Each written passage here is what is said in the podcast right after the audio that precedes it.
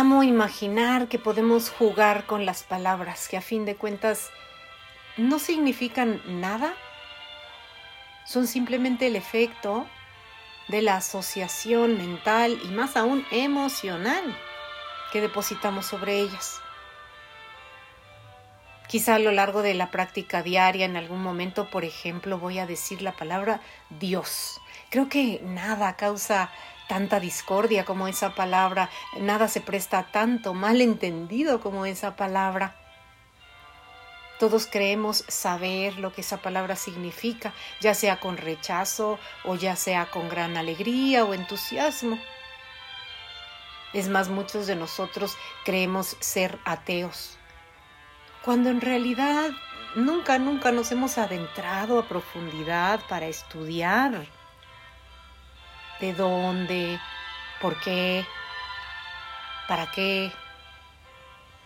Nunca hemos agarrado los libros sagrados y más allá de simplemente leerlos, adentrarnos en el verdadero entendimiento para comprender hacia dónde están señalando.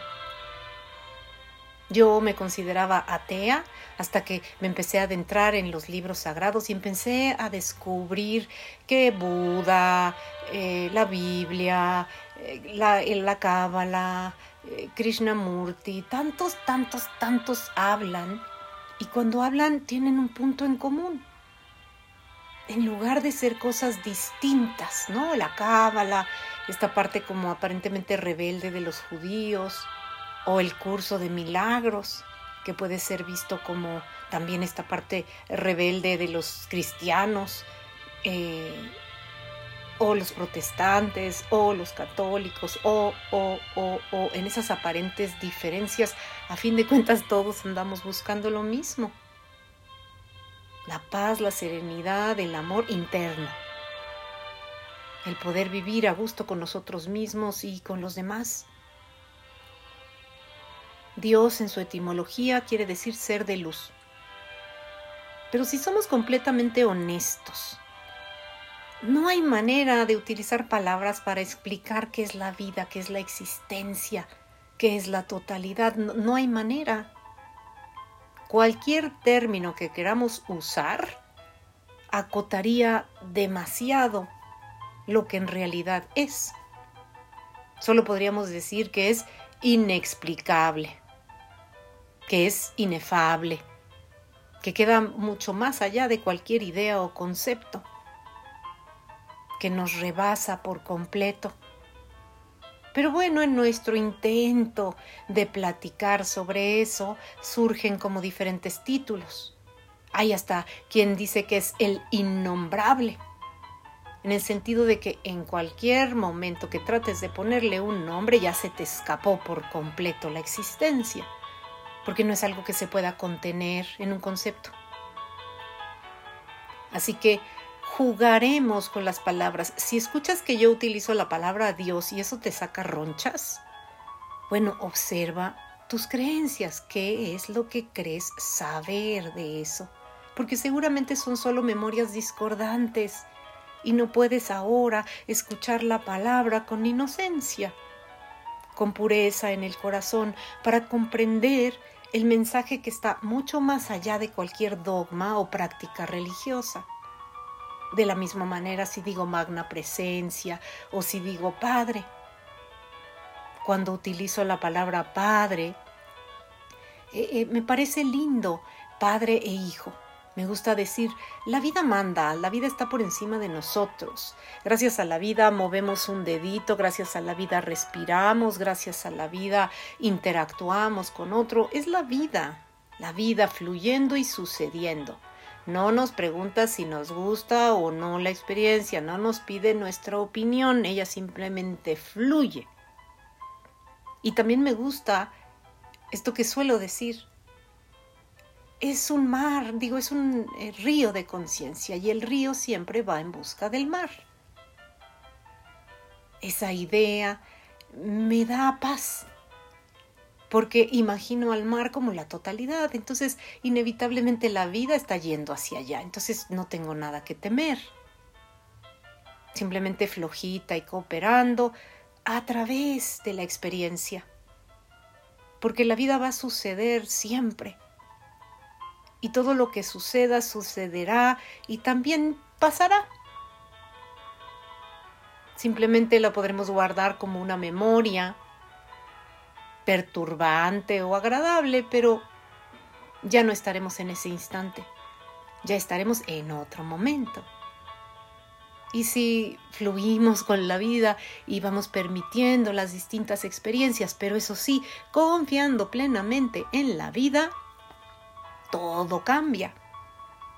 Todo cambia, porque sabemos desde el fondo del corazón que la vida se encargará tarde o temprano de acomodar todo, todo, todo en su lugar.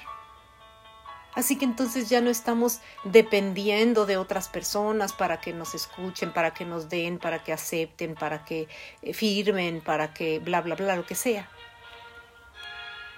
Ya comprendemos que todo es cuestión de tiempo en este espacio de conciencia, que es nuestra actitud la que nos llevará en cierta dirección. Y que si confiamos en la vida, o como algunos dicen, el Padre, si nos colocamos en el lugar que realmente nos corresponde.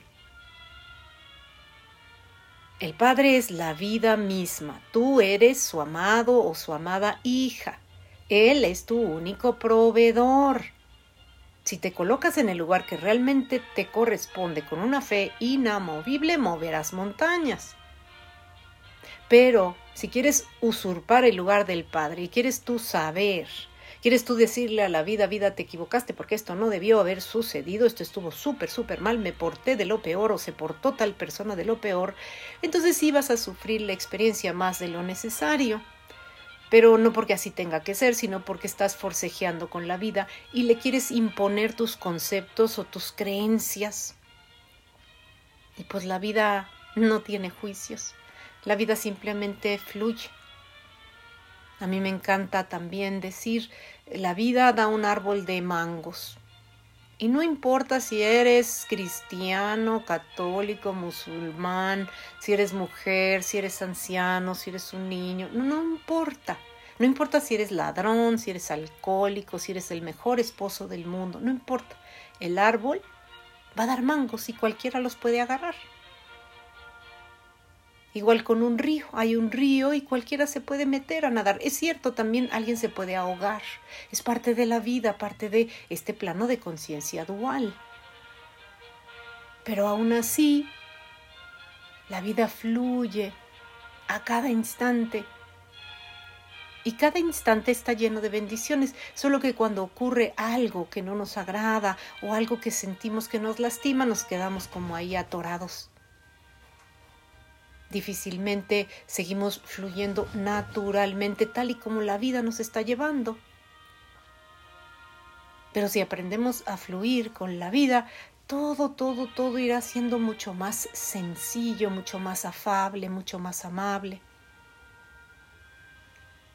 Es ese eh, el cambio al que yo te invito, es esa la intención comenzará a utilizar las palabras de una nueva manera para convencerte a ti mismo de que la vida es bondadosa, amorosa, misericordiosa, que la vida es tu único proveedor y que si tú te sientes amado por la vida, amarás la vida.